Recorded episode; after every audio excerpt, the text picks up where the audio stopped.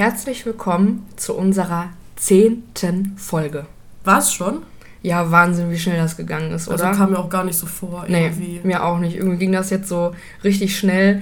So diese Aufregung von der ersten Folge und jetzt zack, ist ja, das schon die zehnte. Sinn machen, uns labern. Nicht mehr ja. so, oh mein Gott, ich bin so nervös. Ja, okay, also ich bin immer so ein bisschen nervös, wenn die Folge dann online geht. Weil es doch ja alle zwei Wochen wieder was anderes ist, so weißt du? Ich kann mich schon fast an gar nicht mehr alle Fälle erinnern. So. Ja, dann wird es ja Zeit, dass du nochmal alles nachholst. Also an die Claudia kann ich mich noch gut erinnern. Ja. Weil ich nämlich heute Autobahn gefahren bin und irgendwie daran denken musste. Mhm. Ja, super. Und sonst? Ich habe auch ein bisschen Recherche betrieben, also mini, mhm. minimal, also das mit dir kann man jetzt nicht vergleichen. Ähm, ihr könnt euch wahrscheinlich alle an den Fall Madeline erinnern, das Mädchen, das damals ähm, aus dem Urlaub entführt wurde. Ja. Wo bis heute nicht klar war, ob sie lebt, ob sie Ach, verstorben äh, ist. Maddie McCain oder Oder Maddie McCain. Ja, ja. Genau, und da gibt es wohl irgendwie neue Ereignisse. Und zwar mhm. ist ein Mädchen dort, das vermutet, dass sie es sein könnte. Also, ähm, dass sie Maddie sein könnte. Genau, anhand von mhm. Bildern. Und sie hat wohl irgendwie einen Gendefekt am Auge. Mhm. Und äh, das wird man auch irgendwie auf Bildern erkennen. Mhm. Und das Problem ist, keiner nimmt sie halt ernst. Mhm. Die Polizei will nicht mit ihr reden und ähm, sie hat auch einen ganz großen Aufruf auf Facebook gestartet. Mhm. Ähm, ja, ich bin mal gespannt. Also mit diesem Fall, klar, man hat davon gehört, vor allem damals, als, äh, wie lange ist das jetzt her? Schon mega schon lange mega her. Lange Aber als her. sie entführt wurde, waren wir beide ja auch noch relativ klein. Ja. Ne? Und ich weiß noch, ähm, was für Angst die Eltern dann auch gehabt haben. Ne? Also mhm. einfach so im Urlaub, das Kind verschwindet. Also ich, wie gesagt, ich kenne mich nicht so gut mit dem Fall aus, aber wurde nicht irgendwie ihre Leiche gefunden? Nein. Nein? Mhm. Ach so, dann habe ich also da was Also ich glaube, die neuesten Erkenntnisse, boah, ich will jetzt auch nichts Falsches sagen, weil dafür mhm. gibt es auch eine Doku auf Netflix. Mhm. Ich glaube, es wird sogar ein Deutscher. Ähm, ja, ich hatte da auch was gehört. Genau, aber was daraus geworden ist. Und wie gesagt, das, das habe ich gestern auf TikTok halt gelesen, habe mich da so ein bisschen eingelesen. Und naja, wenn ihr wollt, kann ich euch gerne auf dem Laufenden halten, weil ich finde es halt schon interessant, weil ich glaube, das ist das berühmteste Mädchen, das entführt wurde nach Natascha Kampusch, mhm. weil es einfach halt immer noch nicht aufgedeckt wurde. Mhm. Genau. Aber krass, dass du ähm, über Entführung sprichst, weil in unserem heutigen Fall wird es auch um Entführung gehen. Guck mal. Wahnsinn. Ja. Und vorab gibt es unsere Triggerwarnung. Diese sprechen wir ja nicht immer explizit vorher aus, da ihr sie jedes Mal auch in der Folgenbeschreibung findet. Ja, bei besonders schweren Themen wie heute halten wir es aber für angebracht, diese auch auszusprechen. Unsere heutige Folge beschäftigt sich mit den Themen Misshandlung und sexuellen Missbrauch, Entführung, Zwangsarbeit und Tötung, unter anderem auch an Kindern und Jugendlichen. Possi, wir haben ja heute etwas ganz Besonderes vor. Zu unserer zehnten Folge haben wir eine Abstimmung auf Instagram gestartet, ob unsere ZuhörerInnen mal Lust auf einen Zweiteiler hätten. Und die absolute Mehrheit hat für Ja gestimmt. Und wie ihr dem Folgentitel schon entnehmen konntet, starten wir heute also mit Teil 1. Falls ihr euch jetzt fragt, hä? Von was für eine Abstimmung faselt die da? Ich habe nichts mitbekommen dann folgt uns doch gerne auf Instagram unter Two Nurses and a Crime Podcast, um keine aktuellen Infos zu verpassen. Außerdem laden wir euch dort auch immer die Fotos zum aktuellen Fall hoch. Ein Abo lohnt sich also. Ja, und da die heutige Folge unter dem Motto Wünsch dir was steht, behandeln wir heute ein Thema, das du, Possi, dir mehr oder weniger ausgesucht hast. Ja. Ich habe dich vor ein paar Tagen gefragt, ob du Bock hättest, mal über Sekten zu sprechen. Und du warst ja direkt Feuer und Flamme. Ja, also ich finde Sekten total interessant. Ich habe mir schon viele Dokus drüber angeguckt, zum Beispiel in der Scientology. Mhm. War ich auch schon in London vor diesem Gebäude und das war echt, es war ein sehr komisches Gefühl. Mhm. Oder die FLDS, mhm. ähm, ist ja in Utah, diese polygame Sekte, mhm. wo es auch Sendungen drüber gibt, wo Leute dann halt ausgestiegen sind und einfach, mhm. was diese Menschen da ähm, durchmachen. Ich meine, das waren jetzt ähm, religiöse Sekten. Jeder soll ja machen, was er möchte. Aber was da teilweise stattgefunden hat, da war ich wirklich erschrocken. Also mhm. ich finde Sekten sehr, sehr interessant und freue mich deswegen umso mehr auf diesen Fall. Ja, ich soll auch unbedingt vorher dir einen Witz erzählen. Der kommt von meinem Mann. Oh, die finde ich immer lustig. Ja. Warum gehen Ameisen nicht in die Kirche? Weiß ich nicht. Weil sie Insekten sind. Boah, der ist schon schlecht. Ja. Den, den fand ich jetzt auch nicht Den so. sollte ich unbedingt bringen, weil er den so witzig findet. Nee, also da stimme ich diesmal nicht so zu. Ja, viele Informationen werden heute auf uns einprasseln. Deswegen habe ich dich schon mit einem Notizblock und einem Stift bewaffnet. Aber der Fall ist halt so umfangreich, dass ich nun mal auf vieles eingehen werde. Und es werden auch einige Exkurse folgen.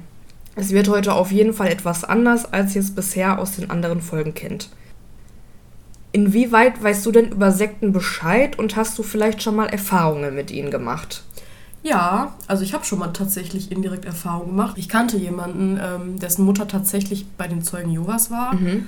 Und da haben wir uns auch ja, angeregt drüber unterhalten. Und er meinte, es ist gar nicht so schlimm, wie alle mal denken. Mhm. Zum Beispiel haben die ihr Gebäude hier in Gelsenkirchen komplett ja, selber gebaut. Mhm. Und auch mit Bauunternehmen und alles. Mhm. Und er war auch mal in Dortmund in, der, in dem Stadion auf so einer Veranstaltung. Mhm. Und er meinte, es ist halt total angenehm gewesen. Mhm. Und dass viele Leute halt gegenüber Vorurteile haben. Und ich weiß nicht, irgendwie hat mich das nicht so überzeugt. Also ich kann es mir halt immer noch nicht vorstellen. Ähm, ja, und wie gesagt, ich habe halt diese Fernsehsendung geguckt, ne, mit FLDS, die kann ich auch sehr empfehlen.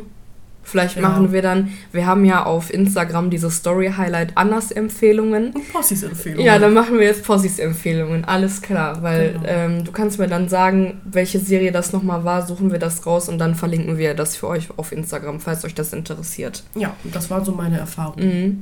Ja, ich hatte tatsächlich mal ähm, eine Patientin, die Zeugin Jehovas war als ich noch auf der Geriatrie gearbeitet habe. Ah, ich aber auch, mhm. ja. Und ich hatte auch Nachtdienst, als sie da war. Und ich bin mir nicht mehr sicher.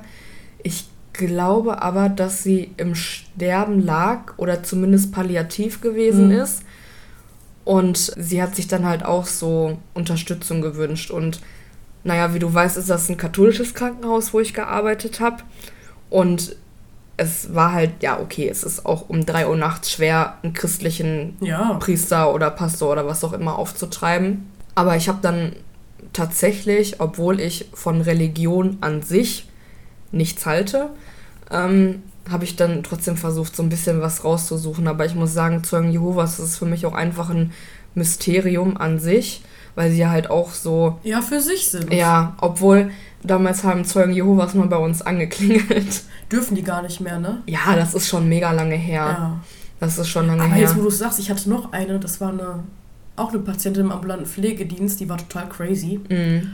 Und die ist dann auch bei den Zeugen eingetreten und die hat gesagt, ah, ich fühle mich so, als hätte ich jetzt endlich eine Familie und mhm. ich muss da und da hin. Und dann hatte ich noch eine Patientin, die war bei den Zeugen und die dürfen ja auch keine Transfusion kriegen, die hat dann mhm. Kräuterblut bekommen. Mhm. Und das war auch schon so, auf Station war so, Gott, wir haben Zeugen Jehovas und die kriegt dann Kräuterblut. Das war irgendwie so total ja, so aufregend für alle. Ich weiß nicht, wie ich das äh, schreibe. Was ist denn Kräuterblut? Also Kräuterblut, das ist halt eine Tinktur oder ein Saft, der dazu führt, dass dein Eisenhalt steigt. Mhm. Das kannst du auch bei DM kaufen. Das mhm. habe ich auch mal genommen. Mhm. Boah, ich wurde dadurch wacher und also kann man mal machen. Ah, so okay. als Kur. Und die hat okay. das dann halt bekommen. Ja, verstehe. Vorab möchte ich kurz darauf eingehen, was man überhaupt unter einer Sekte versteht.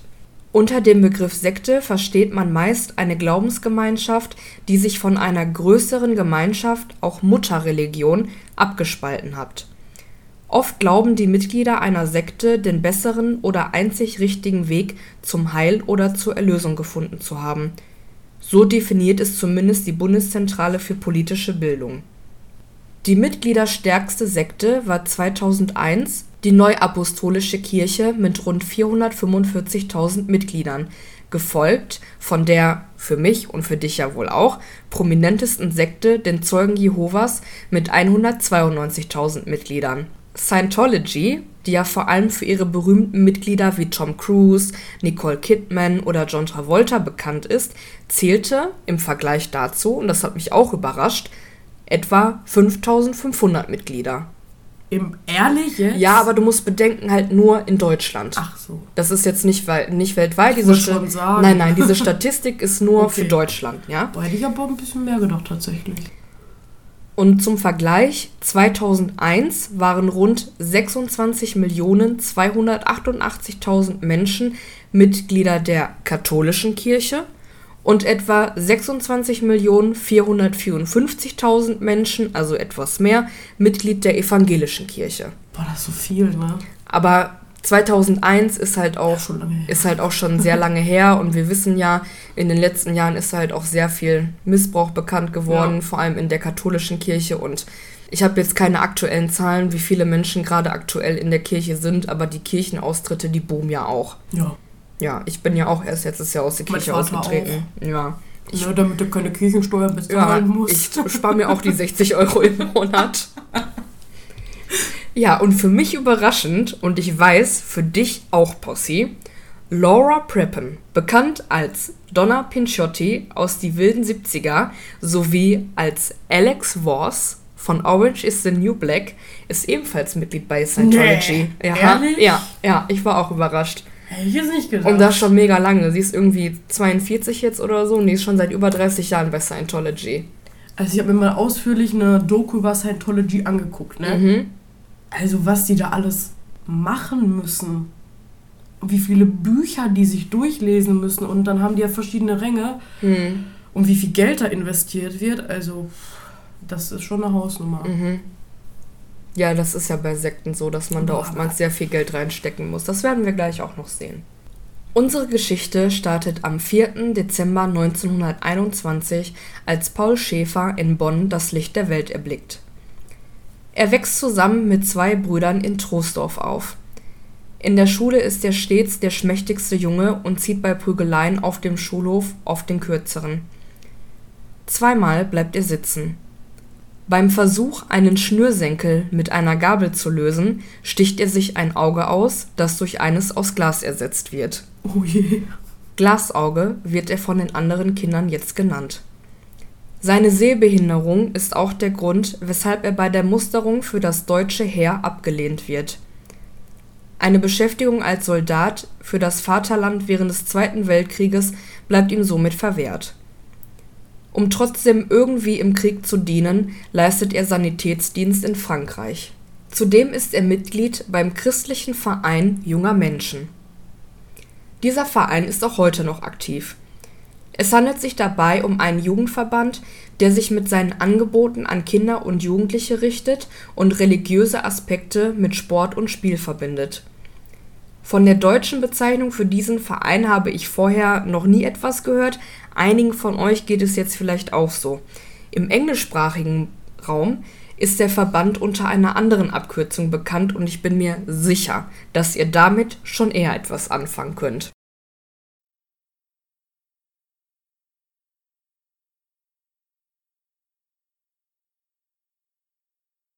YMCA? Ja. Der Verband, der christliche Verein junger Menschen, ist keine Sekte. Also das ist ja von einer kirchlichen Institution. Ja, für Jugendliche. Genau, genau, für Kinder und Jugendliche. Ja. Und das gibt es halt weltweit auch in verschiedenen Ländern. Es gibt sogar eine Zweigstelle hier bei uns in der Stadt. Und im englischsprachigen Raum heißt das halt dann Young Male, was auch immer vielleicht. Mhm. Und Abkürzung halt YMCA. Ach krass. Mhm, ja, ich musste auch ein bisschen schmunzeln, als ich das gelesen habe. Ja, was sich mit Pauls christlichen Werten allerdings nicht deckt, ist sein Hass auf Frauen. Insbesondere seine Mutter verabscheut er zutiefst. Wie, wie fast in allen Fällen. Mhm, ja, genau. Nach dem Kriegsende schlägt sich Paul als Hilfsarbeiter auf Jahrmärkten durch. Außerdem engagiert er sich weiterhin beim christlichen Verein junger Menschen als Jugendbetreuer. Schließlich übernimmt er eine Anstellung als Jugendleiter und ist für die Leitung eines Zeltlagers zuständig. Paul ist 26 Jahre alt, als er erste sadistische Züge zeigt. Ein Jugendlicher lehnt im Zeltlager angebranntes Essen ab. Daraufhin muss sich dieser nackt ausziehen und wird von den ältesten Jugendlichen unter Stockschlägen gejagt. Was ist das denn? Wie kann man denn überhaupt so was kommen? In so in so einem Zeltlager? Dass da Leute noch mitmachen, ist ja schon krank. Ja, wenn du gezwungen wirst. Boah, nee, dann würde ich direkt meine Mutter anrufen und sagen, Mama, hol mich ab.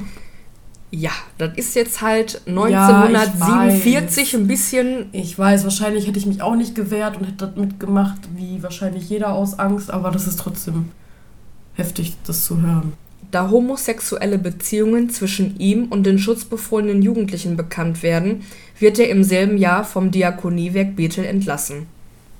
1950, da ist Schäfer 29, wird er gänzlich aus dem Dienst der Kirchen entlassen. Auch hier sorgten Anschuldigungen, er würde Jugendliche misshandeln und sexuell missbrauchen, für den Rausschmiss. Und ganz typisch Kirche, glaubst du, das hatte irgendwelche Konsequenzen? Wollte ich gerade schon sagen, natürlich nicht. Nee. Ja, die Kirche, die sexuellen Missbrauch die letzten Jahrzehnte ja auch erfolgreich vertuscht hat, macht jetzt nichts und dadurch hat dieses Verhalten von Paul auch keinerlei Konsequenzen für ihn. Paul beschließt, dass er von einer Institution wie der Kirche keine Unterstützung benötigt und macht sich als Laienprediger selbstständig. Vor allem bei protestantischen Glaubensgemeinschaften verschafft er sich Gehör. Er lernt Hugo Barr kennen. Dieser kommt ursprünglich aus der Ukraine und ist in einer Baptistengemeinde Prediger. Aber wurde das so gar nicht aufgenommen? Nein. Die Kirche hat sich wahrscheinlich gedacht. Ja, besser ist es, wir lassen das schön unterm Tisch. Genau, wir wollen jetzt keinen Skandal haben.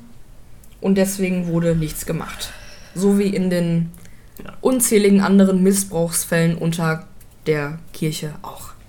Ja, die beiden machen gemeinsame Sache und schaffen es, einige Mitglieder zu sammeln. Dies gelang ihnen dadurch, den Menschen vorzugaukeln, man würde Gott mit einer urchristlichen Lebensweise dienen, wie etwa bei der Jerusalemer Urgemeinde. Diese hat sich nämlich verschrieben, sämtliches Eigentum und Erlöse mit Bedürftigen zu teilen. Ob dies wirklich die Intention von Schäfer und Bar ist, dazu kommen wir gleich auch noch. Ja, wahrscheinlich nicht. Posselt, weißt du, mit welchem Mittel man Insekten besonders gut Menschen an sich binden kann? Boah, ich eigentlich weiß ich so viel über Sekten, aber manchmal hauen deine Fragen mich einfach ultra raus. Versprechungen, so ganz realitätsferne Versprechungen. Ja, da bist du richtig gut dabei. Indem sie Menschen einreden, das Ende der Welt würde bevorstehen. Ja, ich freue mich gerade, dass ich das weiß. Es würde in den nächsten Jahren einige Katastrophen folgen und die einzige Möglichkeit, sich davor zu schützen, ist, sich der Gemeinschaft von Paul Schäfer und Hugo Barr anzuschließen. Ja, aber jetzt mal, also das verstehe ich, egal was ich mir bei Sekten anhöre, nie. Welcher Mensch ist denn so doof und glaubt das? Also ein bisschen menschlichen Verstand muss man ja wohl noch haben. Ja, ich bin froh, dass du das fragst. Oder? Wenn man das jetzt beispielsweise mit dem Christentum vergleicht, gibt es da ja auch leichte Parallelen. Im Neuen Testament berichtet Matthäus in seinem Evangelium schließlich über das jüngste Gericht. Schon mal gehört? Ja. Wenn nicht, kein Problem. Erzähl's mir gerne nochmal. Davon haben die ein oder anderen im Rallye-Unterricht vielleicht schon mal was gehört. Ich habe an dieser Stelle sogar ein Zitat aus der Bibel vorbereitet. Ja, aber keine Panik. Es wird jetzt nicht so staubig und langweilig wie damals in der Schule. Nur ein paar Aspekte muss ich eben mit hineinnehmen, damit man versteht, wie Sekten funktionieren. Und es stützt nochmal die am Anfang genannte Definition, dass Sekten sich eben von Mutterreligionen ableiten. So sagt Matthäus, der Glaube an Jesus Christi hilft uns, auf das jüngste Gericht vorbereitet zu sein. Wenn wir treue Jünger Christi sind und von all unseren Sünden umkehren, können uns unsere Sünden vergeben werden und wir können rein und heilig werden, so dass wir in der Gegenwart Gottes wohnen können. Vielleicht denken jetzt auch einige, hä, jüngstes Gericht, noch nie davon gehört. Auch das will ich mal nur ganz kurz erklären. Vielen Dank an dieser Stelle an meinen Mann, der früher Konfirmandenunterricht gehalten hat. Das jüngste Gericht bezeichnet grob gesagt auch den Glauben daran, dass eines Tages die Endzeit kommen wird und Menschen Jesus gegenübertreten müssen, welcher dann darüber entscheidet, ob man zu Lebzeiten ein guter Christ gewesen ist und ob man in den Himmel eintreten darf oder eben nicht. Wir schon mal nicht. Diese Überzeugung gibt es nicht nur im Christentum, im Islam bzw. in der islamischen Gottesschrift dem Koran ist die Rede vom jüngsten Tag, auch wenn es leichte Unterschiede zum jüngsten Gericht im Christentum gibt. Ach guck mal, wusste ich auch nicht. So viel zu unserem kleinen Exkurs. Ja, und mit der Angst der Menschen sind Schäfer und Bar jetzt sehr erfolgreich und können eben immer mehr Mitglieder an sich binden. Diese müssen ihren Glauben auch beweisen. Da kommen wir zu dem anderen Aspekt, den du gerade genannt hast. Und wie machen die das? Na klar, indem sie ihre Prediger bezahlen. Anfangs sind das jetzt etwa 10% des Einkommens, das ein Mitglied den beiden überlassen muss. Später, als die Sekte immer weiter wächst, müssen die Mitglieder ihr gesamtes Einkommen an die beiden überlassen. Und weil das irgendwann auch nicht genug ist, müssen Mitglieder sogar ihre Rente als auch Erlöse aus Lebensversicherungen an Schäfer und Bar abdrücken, als auch wenn sie geerbt haben. Ja, aber Anna, ey, es geht einfach nicht in meinem Kopf rein, wie Menschen so realitätsfern denken können und all ihr Lebensversicherung zwei Leuten dahin geben, weil die sagen, ja, die Welt geht unter und wenn ihr bei uns nicht mitmacht, dann. Äh es ist ja über einen sehr langen Zeitraum. Die aber kommen, trotzdem. Ja, aber die gehen ja nicht hin und sagen so, du gibst mir jetzt deine ganze Knete. Nein, die, die machen das ja mit da, Taktik. Genau, die machen das mit Taktik und über einen sehr langen Zeitraum und auch mit anderen Mitteln. Wir fahren fort, vielleicht kannst du das nachher so nachvollziehen. Ja. Wahrscheinlich schon. Ich kann es mir jetzt einfach nur nicht vorstellen, weil ich halt in dieser Situation noch nie war. Mhm, Gott sei Dank und auch nicht sein werde. Ja, irgendwann ist die Gemeinschaft so groß, dass Paul Schäfer ein Gemeinschaftshaus in Lohmer Heide einrichtet. Das ist in der Nähe von Bonn. Zusätzlich wurde ein Kinder- und Jugendheim errichtet, welches auch staatlich anerkannt war. Hm. Ja, was mich einfach nur schockiert, wenn man bedenkt, was für eine Vorgeschichte Paul Schäfer hat. Mhm. Und wenn einfach jemand von Pauls ehemaligen Arbeitgebern seine Taten nicht vertuscht hätte, dann hätte er womöglich niemals weiter in dem Bereich mit Kindern und Jugendlichen arbeiten können und einigen unschuldigen Kindern wäre einiges Leid erspart geblieben. Boah, ich habe da so eine ganz üble Vermutung, worum es noch gehen wird. Bin mal gespannt, ob sich das bewahrheitet. Das Geld, das Schäfer von seinen Anhängern bekommt, investiert er jetzt zusammen mit Bar in Immobilien und Geschäfte. Also nichts hier mit äh, urchristlicher Gemeinschaft, wir teilen das mit Bedürftigen. Mm. So pachtet Schäfer einige Lebensmittel- und Tabakwarengeschäfte, um sich so finanziell noch unabhängiger zu machen. Seine Sekte lässt er beim Amtsgericht Siegburg unter dem Namen Private Social Mission eintragen, was sehr ironisch ist, wenn man bedenkt, dass er seine Mitglieder mehr oder weniger zwingt, hart und kostenlos für ihn zu arbeiten. Denn dieses Haus hat er komplett in Eigenregie gebaut ohne Firmen, weil er hat seine Mitglieder gezwungen, kostenlos da für ihn zu arbeiten. Dies bringt uns auch zum nächsten Punkt, weshalb Sekten funktionieren. Als außenstehender Mensch denkt man sich jetzt vielleicht, und du ja auch posselt, wie man sich so etwas gefallen lassen kann. Es handelt sich hierbei wirklich um sehr gute Manipulation. Mhm. Und damit sich die Mitglieder noch mehr auf den angeblichen Dienst gegenüber Jesus Christi und Gott einlassen können, erfindet Schäfer nun einen Vorwand, dass sie sich von ihren Familienmitgliedern trennen, die kein Teil der Sekte sind. Ist ja bei fast allen Sekten so, dass du dich trennen musst von den Ungläubigen. Ja, genau. Sogar von Kindern und ganz schlimm. Ja. Seine Begründung: Ein freier Christ kann Gott besser dienen. Für uns ist klar, dass er nur damit verhindern will, dass Mitglieder von Außenstehenden wachgerüttelt werden können, für die Mitglieder aber leider nicht. Um noch mehr in das Bewusstsein seiner Anhänger einzudringen, veranlasst Schäfer nun einen Beichtzwang. Dabei müssen die Gläubigen jeden Gedanken mit ihm teilen, egal wie intim dieser auch sein mag. Gibt es Äußerungen, die Schäfer nicht gefallen, so gibt es als Konsequenz körperliche Strafen. Und noch ein Klassiker, wenn man sich mit Sekten und deren Anführern beschäftigt, vielleicht hast du auch schon daran gedacht, Posselt, niemand durfte Sex haben, außer ihm. Hm, ist ja in ganz vielen so. Und während sich die Anhänger an das auferlegte Zölibat hielten, ging Schäfer weiterhin seiner Perversion nach und verging sich an Jung. Und so wird das Kinder- und Jugendheim für viele zum Inbegriff der Hölle. Es ist die Rede davon, dass sich Jugendliche Teufelsaustreibungen unterziehen müssen. Hm, jetzt habe ich eine Frage, um das mhm. zu verstehen, dieses Kinder- und Jugendheim. Mhm.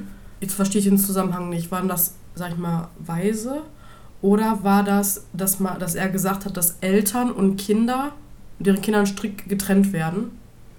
Genau, also wir werden da gleich auch nochmal genauer drauf einkommen. Das wird sich gleich ein bisschen überschneiden. Ich erkläre das jetzt trotzdem gleich. Ich kriege Gänsehaut, wenn ich mir gerade vorstelle, dass mein Kind. Also oh. es war halt dieser Vorwand, dass er sich da um schwer erziehbare Jugendliche kümmern würde. Also waren in dem Sinne alle schwer erziehbar. Genau. Also das war so der Vorwand, wieso dieses Heim auch staatlich anerkannt gewesen ist. Also dort sind auch Waisenkinder untergekommen mhm. weil der Staat sich gedacht hat, okay, das ist ja eine tolle Sache, weil die nat natürlich nichts von dem Missbrauch wussten. Ähm, andererseits haben da aber natürlich auch ähm, Eltern gewohnt, also Mitglieder der Sekte, die Kinder hatten und die Kinder haben dann halt auch dort gelebt. Ich bin gerade richtig sauer. Ja, du wirst noch mehr Wut verspüren. Ich Gänsehaut und das ist, boah, das ist komisch. Das Grundstück rund um das Kinder- und Jugendheim ist eingezäunt und wird stetig von Hunden bewacht. Zudem ist das Eingangstor immer abgeschlossen, damit die Kinder nicht fliehen können. In dem seltenen Fall, dass Nichtmitglieder das Grundstück betreten dürfen, geschieht dies nur nach vorheriger Absprache. Zwei der absoluten Ausnahmen bilden der Postbote Karl-Heinz Salgert, außerdem Alfred Bergmann, der mit einem der Jugendlichen in die Stadt Birk zum Konfirmandenunterricht geht. Und die sind nicht in der Sekte? Nein. Und die sind da aber mit involviert? Die sind nicht involviert, die dürfen das Grundstück betreten, die wissen auch aber nicht. Aber wenn ich jetzt hier der Postbote wäre, ne, und ich würde das da so sehen, da würde mir das schon komisch. Ja, aber jetzt stell dir doch mal vor, du gehst jetzt in Gelsenkirchen ja, gut, spazieren und gehst an den Zeugen Jehovas vorbei. Ich meine, das ist ja jetzt auch nicht so weit weg von dir. Und du siehst wieder bei denen auf dem Hof 100 Leute stehen. Würdest du den an, du siehst den doch nicht an. Nein, aber ich würde mich, ich ein komisches Gefühl. Okay, wird er wahrscheinlich auch gehabt haben. Ich meine, der ist ja schlau. Der macht das ja nicht offensichtlich, der macht das ja immer heimlich, ja, der Paul Schäfer. Ich damit nicht so durchgekommen. Ich habe mir schon unzählige Notizen aufgeschrieben. Mhm. Und anstatt in der Schule, wo Kinder und Jugendliche hingehören, trifft man diese auf den Feldern an, wo sie Gänse hüten müssen. Genau, das ist das, was ich jetzt gerade sagte. Diesen Missbrauch kann Schäfer jetzt unter dem Vorwand, sich um schwer erziehbare Kinder und Jugendliche zu kümmern, durchziehen. Denn dann werden endlich deutsche Behörden auf ihn aufmerksam und es wird sogar Haftbefehl wegen Missbrauchs gegen ihn erlassen. Der Staatsanwaltschaft liegen Hinweise über zwei Vergewaltigungen von Jungen vor.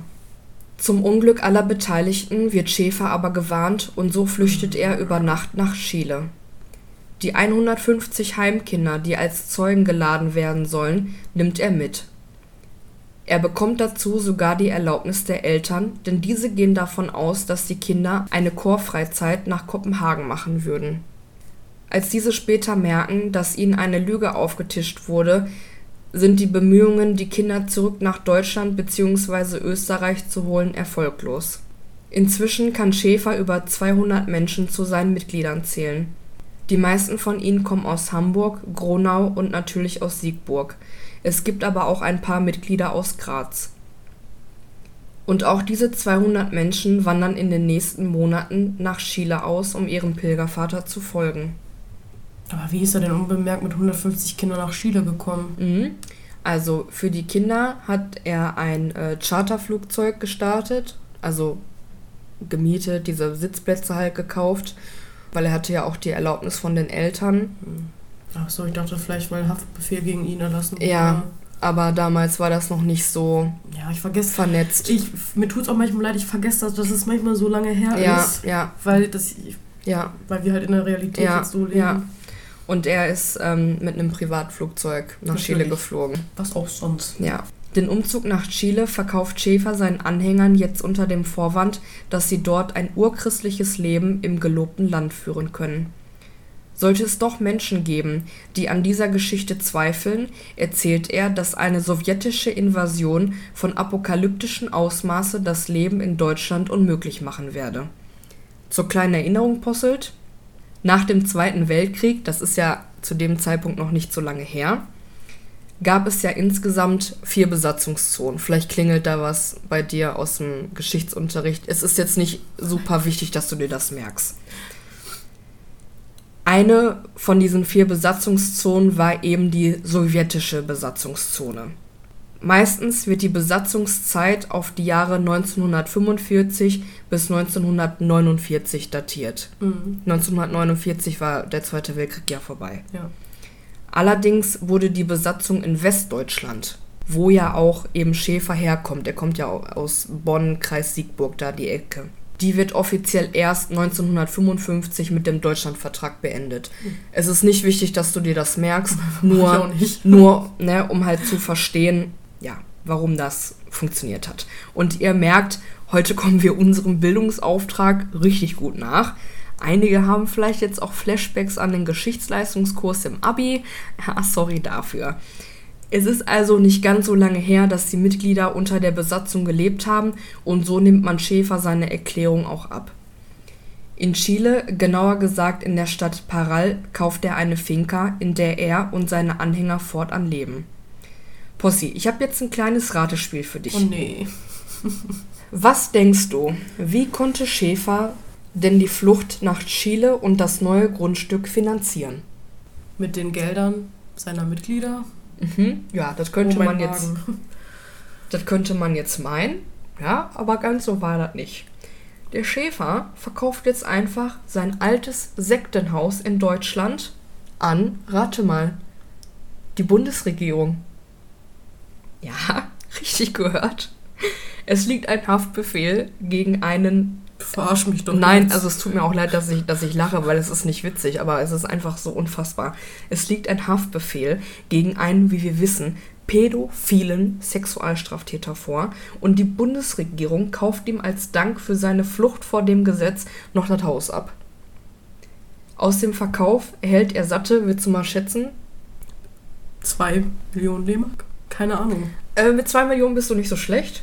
Also er erhält 900.000 D-Mark, aber heutzutage sind das unter Berücksichtigung der Inflation tatsächlich zwei Millionen Euro. Hey. Boah, warum die haben, die, haben den einfach so abgekauft? Ja, die haben den, also die Bundeswehr hat ihm das Gelände abgekauft. Ja, denen war wahrscheinlich egal, wer das ist. Hauptsache, ja. die haben da Gelände. Das ist jetzt also genug Geld, um sich ein neues, schönes Leben fernab jeglicher deutscher Strafverfolgung aufzubauen. Um mit Deutschland komplett abzuschließen, entscheidet sich Schäfer auch für einen anderen Namen. Oh, und den Namen hast du vielleicht schon mal gehört oder auch der ein oder andere, weil jetzt wird aus dieser ganzen Sache auch ein Schuh. Er nennt seine Sekte fortan Colonia Dignidad. Nee, noch nie gehört. Übersetzt Kolonie der Würde. Offiziell ist sie auch noch unter einem anderen Namen bekannt und weil ich in spanischer Aussprache ein absoluter Trottel bin, habe ich einen gebürtigen Spanier gebeten, den Namen für uns auszusprechen. Ja, Posselt, ich habe deinen Freund gefragt. Sociedad Benefactora y Educacional Dignidad. Ach, cool. ja, auf Deutsch Wohltätigkeits- und Bildungsgemeinschaft Würde. Auch inwieweit der Name passt, darüber müssen wir, glaube ich, an dieser Stelle nicht mehr diskutieren. Nee. Und wenn man sagt, Schäfer kauft eine Finca, dann ist dies eine wirkliche Untertreibung. Wenn man sich Fotos von dem Gelände anschaut, dann wird einem bewusst, dass die Colonia Dignidad ein eigenes Dorf ist. Auch dieses Grundstück ist wieder eingezäunt, damit niemand unerlaubt kommen oder gehen kann. Es gibt einen riesigen Haupteingang, der selbstverständlich überwacht ist. Insgesamt ist das Gelände 100 Hektar groß. Und damit du dir das mal vorstellen kannst, Possi, ich kann mit solchen Zahlen nämlich bildlich auch ich nie auch was anfangen. Ja. Der Nordsternpark in Gelsenkirchen ist auch 100 Hektar groß.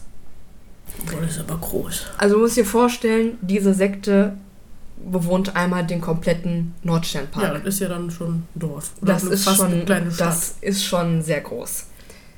Auf dem Grundstück der Colonia Dignidad gibt es eine Rezeption, streng getrennte Schlafsäle für Männer, Frauen und Kinder sowie eine Gästeunterkunft.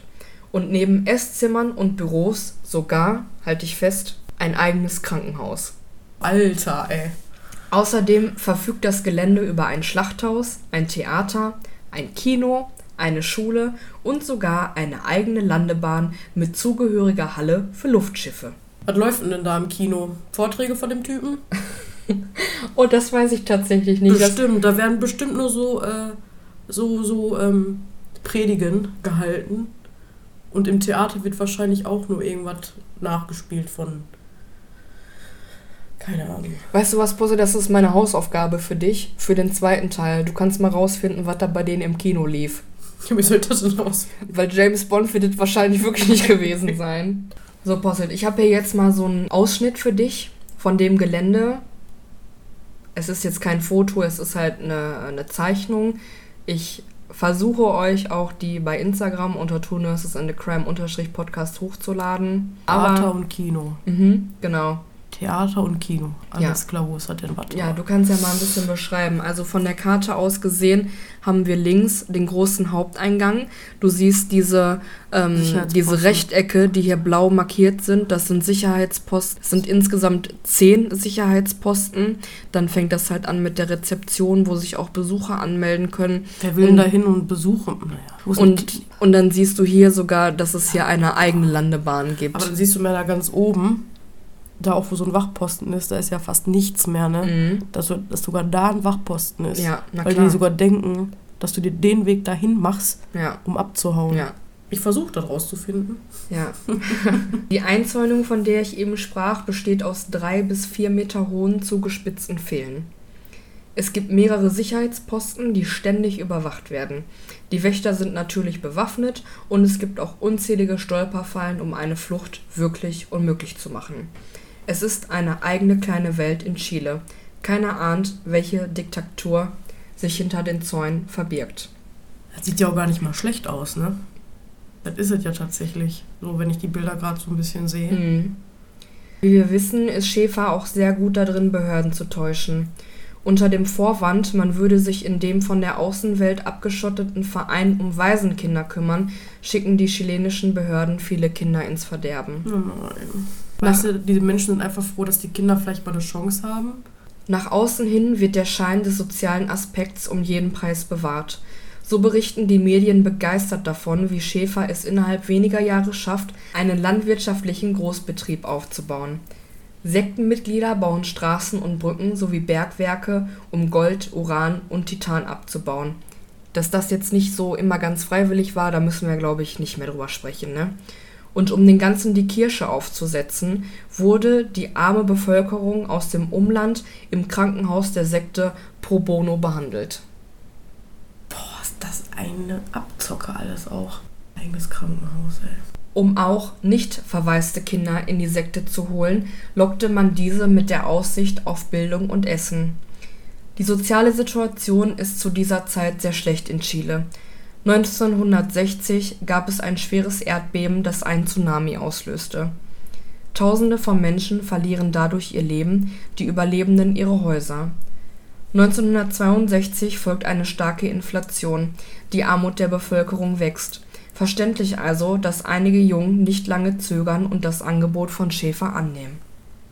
Wie man sich vorstellen kann, gibt Schäfer einen Scheiß auf die Gesundheit seiner selbst zusammengesammelten Sklaven. 16 Stunden umfasst ein durchschnittlicher Arbeitstag. Bestanden die Tage zuvor aus Gottesdiensten und Gebetszeiten, wird dies als sinnvoll vertane Arbeit abgeschafft. Auch Ruhetage gibt es nicht. Boah. Natürlich sind private Gespräche nicht nur während der Arbeitszeit strikt verboten. Und wird man doch erwischt, so erhält man schwere Strafen in Form von körperlicher Misshandlung. Also wenn ich manchmal denke, wir gehen acht Stunden Arbeit und wir können nicht mehr. Und wenn diese Menschen dann 16 Stunden arbeiten müssen, nicht über Privates reden dürfen, nur über das, was der Typ da sagt.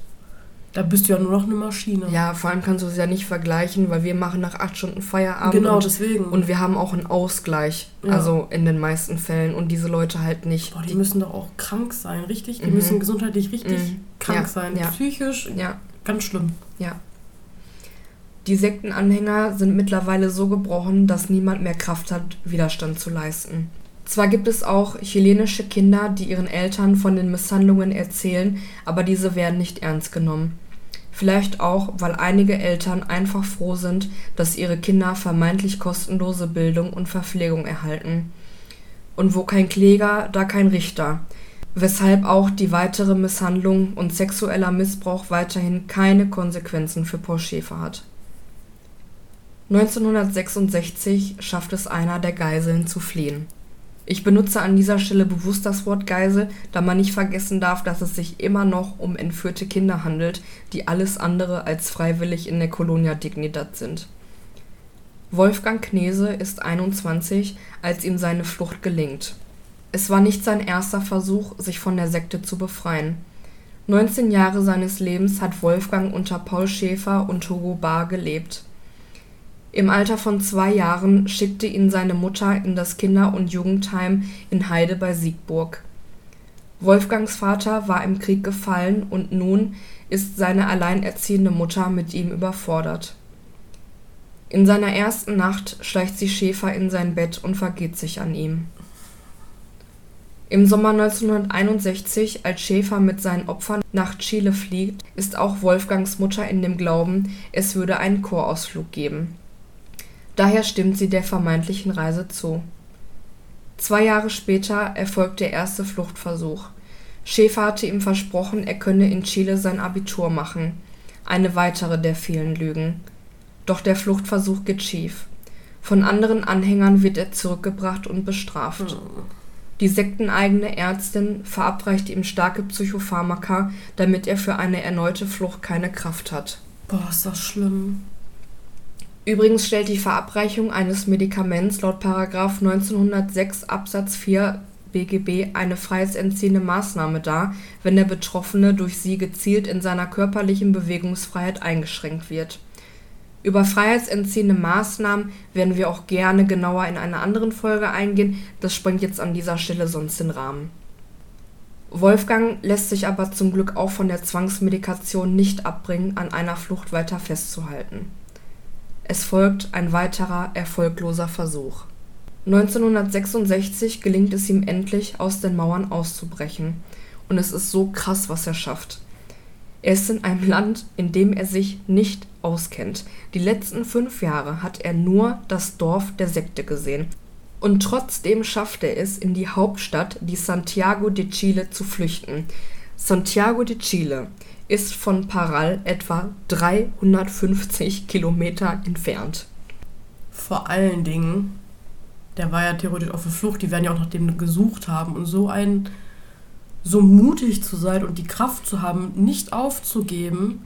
Er geht zur deutschen Botschaft und berichtet von seinem Martyrium der letzten Jahre.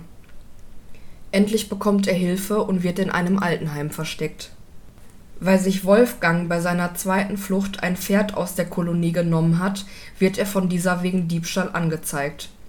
Er kommt für 120 Tage in Untersuchungshaft. Du verarschst mich gerade. Nein, ich verarsche dich leider nicht und es wird auch leider noch ein bisschen schlimmer. Der kriegt 120 Tage, weil er nach diesen nach dieser Ausbeuterei, nach diesem Missbrauch sich ein Pferd genommen hat. Die sagen nur, wir zeigen den an. Mhm. Kommt er in U-Haft. Ja. Ja, und es wird leider noch schlimmer, Posselt. Wolfgangs Tante ist ebenfalls Mitglied in der Colonia Dignidad. Mhm. Und sie hilft der Sekte jetzt dabei, ein Gutachten über Wolfgang zu erstellen, das sie bei Gericht einreichen. Darin heißt es, Wolfgang wäre gestört, dumm, lernunwillig und aggressiv homosexuell. Was auch immer aggressiv homosexuell ist. Ja. Er wäre bereits als Kind verstört worden, weil seine Mutter nach dem Tod seines Vaters ständig wechselnde männliche Sexualpartner gehabt hätte, und so wie sie soll auch Wolfgang geisteskrank sein. Was mich schmerzlich daran erinnert, dass unsere Gesellschaft teilweise auch noch in den 60er Jahren zu leben scheint, werden Frauen heutzutage auch oftmals verpönt, wenn sie Spaß an Sex haben und oder ihre Sexualpartner häufig wechseln, was auch immer häufig ist. Wolfgang lässt sich jetzt aber nicht entmutigen und erzählt der Presse, was er in Paral erlebt hat. Dass Schäfer die Sekte nur leite, um sich sexuell an Kindern vergehen zu können, dass er die Menschen gefangen hält und sie wie Sklaven eines KZs behandelt. Ja, was denkst du, Posselt, wie die Colonia Dignidad reagiert hat? Boah, schwer zu sagen. Also ich glaube, entweder haben sie sich gar nicht geäußert oder anhand dieses Gutachtens sagen sie nochmal, dem könnt ihr nicht glauben, der ist geisteskrank, bla bla bla bla. Mhm. Ja, die Menschen rund um Schäfer zeigen Wolfgang wegen Beleidigung an. Und kann dazu nichts mehr sagen. Mir fällt dazu nichts mehr ein, das ist, das ist krank. Hugo Bar, über den haben wir ja auch schon gesprochen. Der ist übrigens die ganze Zeit über in Siegburg geblieben und hat weiter dieses Heim geleitet. Super. Mhm. Und der äußert sich zu Wolfgangs Anschuldigen wie folgt. Wie können die chilenische Regierung und sogar die deutsche Botschaft in Santiago diesem Geisteskranken Gehör schenken? Nee, mir fällt dazu nichts mehr ein. Da, da siehst du mal wieder, Du kannst theoretisch, könntest der, der Regierung alles erzählen, das Schlimmste vom Schlimmsten. Und die würden dir nicht glauben, weil diese Sekte da mehr Mitglieder hat und die alle so verängstigt sind, dass sie nur am Nicken. Das ist, nee, das soll, nee. Was glaubst du, wie fällt das Urteil aus? Sagt das Gericht, Wolfgang ist schuldig Ja, oder sicher. nicht? Ja. Dem glaubt ja leider keiner. ja, du hast leider recht. Also Wolfgang wird vom chilenischen Gericht tatsächlich für schuldig befunden. Die Strafe beträgt jetzt fünf Jahre Haft. Außerdem muss er eine hohe Geldstrafe zahlen. Warte mal, also dafür, dass der die ja alle beleidigt haben soll und das Mhm. Pferd gestohlen haben soll. Fünf Jahre. Für die Beleidigung. Für die, für die Beleidigung fünf Jahre. Mhm. Boah, nee. Ich bin wütend. Ja, das sieht man nur aus richtig Tränen in den Augen. Nee, ja, ich bin wütend. Okay, aber Posselt, um dich jetzt ganz schnell zu beruhigen, die Geschichte von Wolfgang endet hier noch nicht. Ja. Ich erzähle noch etwas weiter, okay? Du wirst dich gleich auch freuen können für Wolfgang, ich bin mir ganz sicher. Ja, da Wolfgang aber auf Kaution noch auf freiem Fuß ist, macht er das, was er wirklich gut kann. Fliehen. Und an dieser Stelle wirklich nochmal meinen absoluten Respekt an Wolfgang. Muss man sich jetzt mal reinziehen. Drei Fluchtversuche, dann taucht man in einem Altenheim unter, die deutsche Botschaft will dir helfen und dann kommt der nächste große Rückschlag. Ich muss sagen, ich weiß nicht mal, ob ich es ein zweites oder sogar ein drittes Mal versucht hätte, aus dem Sektendorf zu fliehen. Aber Wolfgang hat so einen starken Willen, dass er sogar eine Flucht nach Argentinien auf sich nimmt. Über die Anden nimmt er den Weg auf sich. Und das ist auch wieder einfach nur surreal, wenn du das hörst. Das sind nochmal knapp 1000 Kilometer. Ja, und als würde das nicht schon reichen. Der größte Berg der Anden ist zarte 6961 Meter hoch und liegt an der Grenze zwischen Chile und Argentinien. Wolfgang verliert dabei fast sein Leben. Das glaube ich. Aber wie wir wissen, ist Wolfgang C. 1967, nach einem Jahr der ständigen Flucht, ist er zurück in seine Heimat Hamburg. Weit weg von dem Ort bei Siegburg, in dem alles angefangen hat, und noch weiter weg von Paul Schäfer und seiner Colonia Dignidad. Wahnsinn. Mhm. Das, das musst du dir mal vorstellen. Ja. Weißt du, ich kollabiere schon, wenn ich eine halbe Stunde, weiß ich nicht, da und dahin laufen muss. Ja, Aber Ja. da siehst du mal, der will leben. Der Ja. will leben. ja. Ein, ein, ein würdiges, ne? Mhm. Würdiges Leben haben. Ja, und jetzt kannst du und könnt ihr euch noch mal kurz aufregen, als es Wolfgang dann endlich nach Hamburg geschafft hat und er endlich in Sicherheit ist vor Paul Schäfer, Hugo Bar und allen anderen Mitgliedern. Kam die Sekte nochmal. Nein, das nicht, aber ähm, die deutsche Botschaft aus Chile hat ihm eine Rechnung über 9000 D-Mark geschickt. Wofür eine Rechnung? Also alleine davon waren etwa knapp 1000 D-Mark dafür, dass die äh, Botschaft damals in dem Altenheim, wo er untergetaucht ist, einen Psychologen geschickt hat für ihn. Und der Rest ist halt dieses, dass sie dafür gesorgt haben, dass er in Sicherheit ist und Hm. äh, sowas ja, alles. natürlich. Klar. Ja, Noch die, eine Rechnung. die er dann zahlen durfte. In Paral geht der Alltag weiter. Die Sektenanhänger sind weiterhin gefügig. Vielleicht nicht immer, weil sie die Ansichten ihres Anführers vertreten, aber vor allem, weil die Angst vor Konsequenzen groß ist. Man kann niemanden trauen, mit niemanden reden, denn jeder könnte insgeheim ein Informant für Schäfer sein. Boah, stelle ich mir gerade so schlimm vor. Und damit möchte ich unseren Fall für heute beenden. Es waren wie vorher angekündigt viele Informationen und ich denke, die muss man auch erst einmal verdauen und es kommt ja noch einiges in Teil 2. Also nachher auf dem Nachhauseweg kann ich wieder nachdenken. Mhm. Weil der auch so lang ist. Ja, aber Ja. wie gut unser Leben eigentlich ist. Ja. Und dass wir uns über Kleinscheiße manchmal beschweren, wo andere gerade auch in diesem Moment gibt es noch so unzählige Sekten, Mhm. wo Menschen vielleicht gerade um in dem Sinne um ihr Leben kämpfen Ja. und wir uns aufregen, weil die Nachbarn mal wieder laut sind, die Mülltonne voll sind. Eigentlich haben wir echt ein geiles Ja. Leben. Ich muss sagen, ich habe mich da letzte Tage noch mit jemandem drüber unterhalten und ich habe gesagt so, also diese Person hat mich gefragt, wie es mir momentan geht. Und habe ich gesagt, ja, also mir geht's gut. Ich habe eigentlich so einen richtigen Lauf. Ich warte schon darauf, wann wieder scheiße ist, ne? Und dann sagte diese Person zu mir, aber warum gehst du denn davon aus? Ja, aber das ist das, so denkt man halt genau, als Mensch. Wann passiert genau. mal wieder was Schreckliches? Genau. Und dann habe ich so, also ich kam darüber ins Nachdenken, ne? Weil ich sagte dann so, ja, weil das bis jetzt immer so ist, als, als würde da jemand sitzen und sagen, ach ja, bei der Anna, da läuft es gerade richtig gut. Machen wir mal so einen kleinen Schuss Genau, rein. da hauen wir der jetzt mal einen in die Fresse, ne? Und dann sagt meine Gesprächspartnerin nun mal zu mir, aber wie nennen Sie das? Würden Sie sagen, das ist Schicksal oder ist es das Leben? Sagt die, gehört das nicht zum Leben dazu, dass es nicht nur gute Sachen gibt, sondern auch Sachen, die wir vielleicht nicht so gut finden? Das ist aber schön gesagt. Ja. Ja, aber es ist ja, das ist das Und das Leben. ist das, dann habe ich auch gesagt, ja klar, es ist das Leben. Es kann nicht immer nur so die Sonne scheinen. Es kann nicht immer nur gute Sachen geben. Es gibt halt auch Sachen im Leben, die passieren, die finden wir gerade scheiße. Aber irgendwie müssen wir da durch und dann kommen auch wieder Sachen, die wir vielleicht ein bisschen schöner finden. Und sie sagte auch, geht es uns denn oftmals wirklich so schlecht, wie wir denken? Nein. Und da habe ich dann gesagt, weißt du, ich musste letztens dran denken, da hat es draußen, es waren, boah, es war arschkalt, es war minus zwei Grad oder so, dann war es noch mega windig, es hat voll gestürmt, hat noch geregnet und ah, alles, ne? Wo der Hagel war, auch. Mhm. mhm. Ja, und ich habe so gedacht, boah, gut, dass du nicht mehr raus musst. Und dann denke ich so, fuck, es gibt genug Leute, und mit denen haben wir ja auch über unser Ehrenamt viele Berührungspunkte gehabt, die, die, draußen, äh, die ja. draußen sein müssen. So, ich habe gedacht, okay, Anna, du bist wirklich privilegiert. Du kannst dich jetzt, also du bist in deinen eigenen vier Wänden, du hast ein Dach über dem Kopf, ohne Loch drin. Mhm.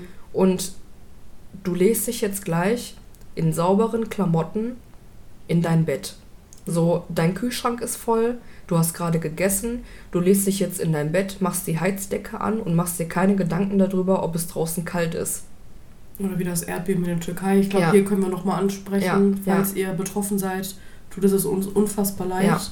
Und ähm, ich lag auch letztens im Bett und ich hatte ein schlechtes Gewissen zu schlafen. Weil ich mir Echt? dachte, ja, ich glaube, das. Ich, ja, sowas macht mich, nimmt mich halt sehr mit. Klar, es gibt un, unzählige Dinge auf der Welt, die gerade jetzt passieren. Aber weil man auch türkische Arbeitskollegen hat mm. und die Türkei nun mal nicht so weit weg ist. Ja. Und wenn du dann siehst, ja. ich glaube auch nicht an Gott. Aber wenn du dann siehst, dass ein Mädchen nach 187 Boah, ich habe das gehört, ja. Stunden ja. gerettet wird und ihr Nachname bedeutet, dieses Mädchen oder das Mädchen stirbt nicht. Das ist der Bill. Ah, echt krass. Das ist, das ist der Nachname, der diese, also Boah, das okay, bedeutet heftig. der Nachname. Okay, ich hatte nur gehört, dass die halt ein Mädchen nach mehreren Tagen ja, noch lebend gefunden genau, haben. Da war doch auch irgendwie leider der Rest der Familie verstorben, aber war die nicht irgendwie erst zwei gab, Monate alt? Nee, das ist jetzt das Mädchen, das wird jetzt gefunden nach einer Woche. Ah, okay. Und der Nachname bedeutet, sie stirbt nicht oder irgendwie sowas. Okay, krass. Oder ein Mädchen, das gesagt hat, ich habe da jemanden gesehen und oder da haben andere gesagt, da kam eine Mutter und hat gesagt, holt meine zwei Kinder hier raus. Und die Kinder wurden rausgeholt und haben gesagt, meine Mutter ist aber schon seit vier Jahren tot. Okay, heftig. Ja, okay, wir haben ja schon mal darüber gesprochen. Also wir beide sind ja jetzt beide nicht so krass gläubig. Und das ist mir auch nochmal wichtig zu sagen. Wir wollen hier niemanden verurteilen, wenn er gläubig ist oder nicht. Wir beide, ich glaube, da kann ich halt ja. für uns beide sprechen, können mit einem Glauben oder mit der Institution Kirche an sich nichts anfangen. Aber wie wir das mit allen, also mit fast allen anderen Sachen regeln, denken wir halt, es muss jeder für sich selber entscheiden. Und wenn ihr da draußen sagt, okay, mein Glaube hat mir im Leben schon so oft weitergeholfen, dann bitte. Also, das ist was Wunderbares, ja. das nur mal für uns beide ja. nicht funktioniert und wir sagen, wir sind da eher so ein bisschen spirituell, ja. glauben an Schicksal oder ja, ja man manifestieren ja, also ich glaube jetzt auch nicht so unbedingt daran, dass es hier Erzengel gibt, die auf uns aufpassen. Oder wenn ich einen Baum umarme, dann äh, geht es der Welt besser. So. Also, Nein, aber... Ne, aber so manche Dinge denke ich mir so, okay, ob das jetzt so... es sind halt so kleine Dinge, ne? Das, das ist jetzt auch voll philosophisch, so darüber zu diskutieren. Aber allein im Alltag, so weißt du, manchmal, weiß ich nicht, du möchtest jetzt irgendwo hin. Ja? So wie letztens, da war ich auf dem Weg zum Krankenhaus. Und eigentlich wollte ich schon zehn Minuten eher losfahren. Mhm. Aber mein Auto war total eingefroren. Ich hatte keinen Enteiserspray mehr und da musste ich kratzen mhm. und mit der Lüftung warten und so ein Blödsinn, ne? Und äh, dadurch bin ich zehn Minuten später losgefahren. Und ich fahre auf die Autobahn, bin in der Mitte und neben mir auf der linken Spur fährt so eine Minute oder so ein Auto direkt neben mir her. Mit 120 km/h, hm. so wie ich auch in der Mitte. Und ich denke mir so, welcher Affe fährt denn jetzt hier die ganze Zeit neben mir? Mir war das aber auch irgendwie zu blöd zu gucken. Weil ich habe gedacht, vielleicht sitzt da irgend so ein, so ein Idiot drin, der mich irgendwie blöd anmachen will oder so. Ne? Ja, weiß man ja nicht. So, und dann habe ich aber links rüber geguckt und dann war das ähm, ein Arbeitskollege von meinem Mann, der mich halt erkannt hat und hat der gewunken. Und ich habe auch genau und ich habe auch gewunken und ne, bla bla. Aber was ich mit der Story sagen möchte, wäre ich jetzt pünktlich losgefahren. Die Karre wäre nicht zugefroren gewesen, dann hätte ich den nicht gesehen. Weißt du, solche Sachen, so, so kleine Veränderungen, die, ja. Aber hast du auch gesehen, als mein Papa damals nach China fliegen sollte? Da war irgendwie, kam das Taxi zu spät. Und ja. wäre denn die Maschine aber eingestiegen, wäre das diese Maschine gewesen, die abgestürzt wäre. Ach, krass. Ja, irgend, irgendwas war mit dem Taxi. Irgendwie gab es da Probleme und deswegen haben die den Flug nicht verpasst und der Flug wäre eigentlich der Flug gewesen, wo das Flugzeug abgestürzt wird. Ach du Scheiße. Das war die Boeing irgendwas, sagt mein Papa bis heute. Ja, aber guck mal, es gibt ja auch viele Leute, so hier bei 9-11, ist ja auch ein mega krasses Beispiel, ne? Ja. Und ich habe da mal eine Story gehört von, ich weiß jetzt nicht, ob es ein Mann oder eine Frau war, aber diese Person hat im World Trade Center gearbeitet hm. und wäre an dem Tag, wo das Unglück passiert ist, auch arbeiten gewesen.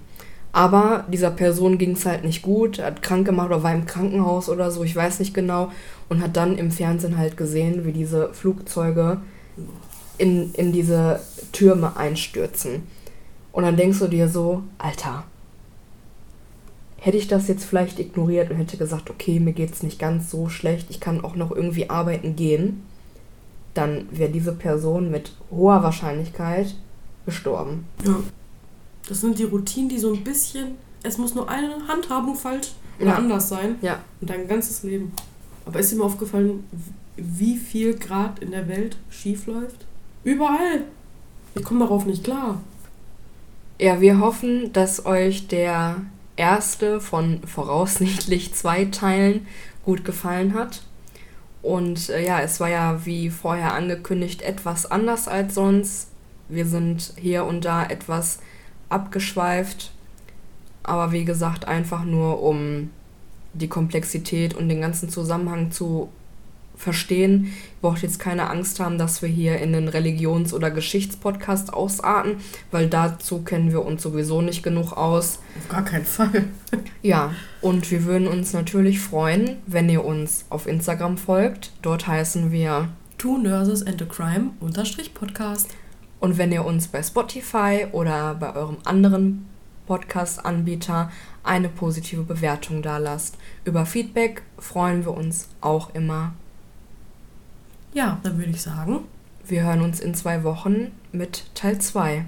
Tschüss!